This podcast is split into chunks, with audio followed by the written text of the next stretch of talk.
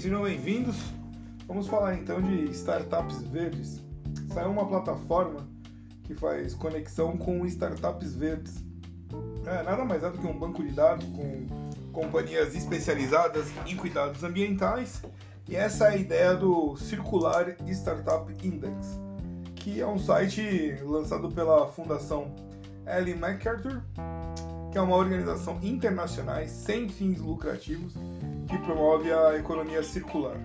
O objetivo é facilitar a conexão de empreendimentos com empresas interessadas em novas tecnologias que promovam menor desperdício e reciclam ativos e produtos. O Index foi apresentado em maio a empresas da África, Ásia, Europa, América Latina e América do Norte. Do Brasil, começou com 7 companhias e já conta com 26 startups segundo Gustavo Alves, que é o gerente de inovação para a América Latina, na Ellen MacArthur. Em breve, esse número deve subir para 40. O plano de fundação é que o Index ganhe, ganhe mais participantes, principalmente do Brasil, México, Colômbia, Chile e Argentina. A meta é ter em, uh, ter em 100 startups de cada um desses mercados até o fim de 2024, totalizando 500 negócios. Eu acho engraçado o cara falar uh, sobre uh, não remunerado, mas fala 500 negócios, né? 500 business. Seguimos. Para entrar na lista, segundo Alves, os empreendimentos passam por um due diligence, que é uma averiguação, uma auditoria, que analisa se há envolvimento com corrupção, atividades que causam desmatamento ou que violem os direitos humanos e uma avaliação de circularidade, que identifica o alinhamento a princípios do setor, como eliminar a poluição e regenerar a natureza é o que já faz a paulista Euriciclo, que é a operadora de logística reversa, que começou em 2016 e é considerada pioneira no conceito de créditos de reciclagem para compensação ambiental. Numa operação similar à do mercado de carbono, companhias podem comprar créditos para compensar os rejeitos que geram. Parte do dinheiro vai, vai para a empresa de catadores desde 2016, segundo Tiago de Carvalho, que é o fundador e CEO da Eurociclo, foram compensadas mais de 695 mil toneladas de resíduos, com 41,5 milhões encaminhados para 328 centrais de triagem, que são as cooperativas de operadores. Ao direcionar para a reciclagem em volume de resíduos equivalentes ao que produzem, as companhias remuneram as centrais pelo serviço ambiental prestado e recebem certificados como forma de comprovação legal. É um mecanismo financeiro que ajuda a equilibrar os impactos dos resíduos da natureza e ainda incentiva a cadeia de reciclagem.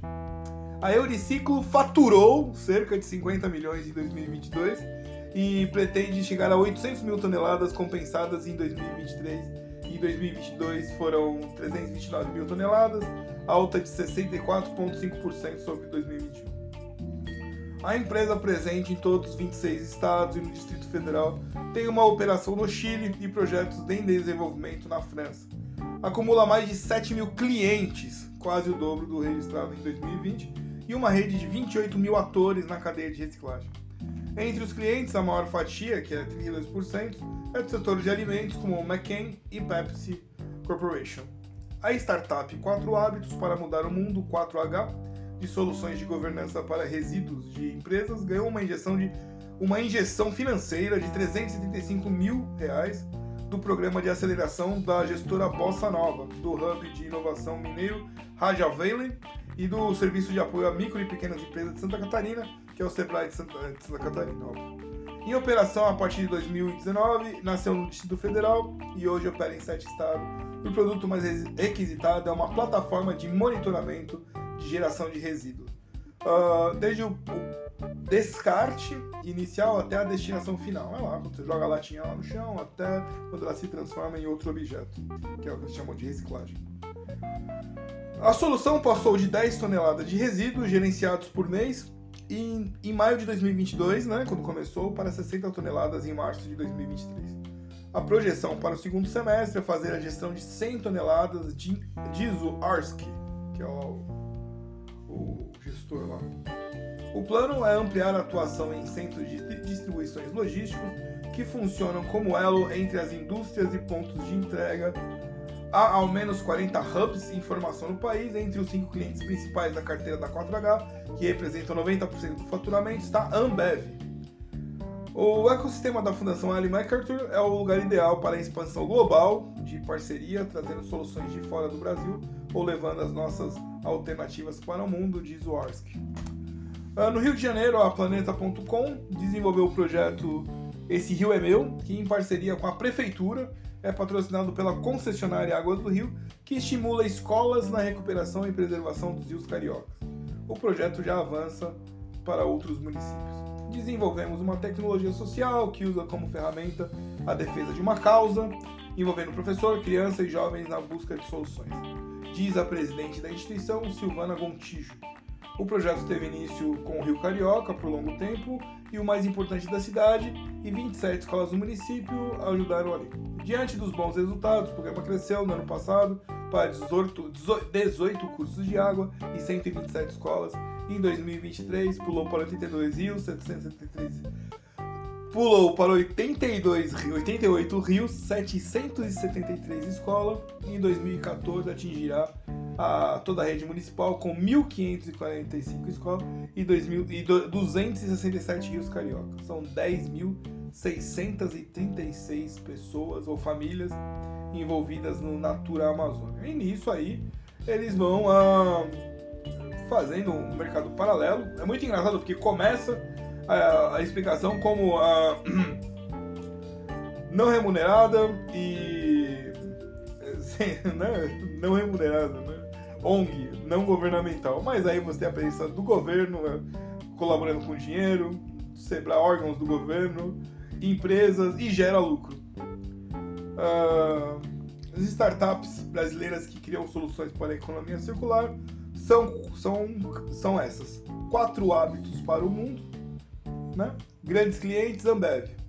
BOB, Bar Over Bottles, não tem lá grandes clientes. Bumera Ambipar, que aí é Dow Valley, Kimberly Clark. Circulou, não tem ali grandes clientes. E Eureciclo, que é a Swift, PepsiCo, McKinney. É uma maneira dessas grandes empresas taparem o buraco do que elas mesmas produzem. Né? Então, ao invés de você ir lá e multar a empresa e fazê-la diminuir, você cria um paralelo ali para ela simplesmente ali é, com parte do lucro dela, então ela ganha 100 milhões de lucro, ela pega 3 milhões e compra uma posição, favorece uma startup que em geral, né, é essa galerinha aí, uma galerinha do bem. A galerinha do bem ela não vai brigar com a empresa, ela vai vender uma, uma situação onde ela lucre e a empresa limpe o nome. E aí toca, né? Em geral no Brasil, nos países da América Latina, e segue assim a, a matéria chamava Plataforma Faz Conexão. Quer dizer, ainda tem ainda uma central logística das startups verdes. Né? Não são empresas focadas. É uma empresa focada no lucro. Ponto final. Tudo bem, nós somos. Eu sou o Solomon von Reckless né? e agradeço a sua audiência.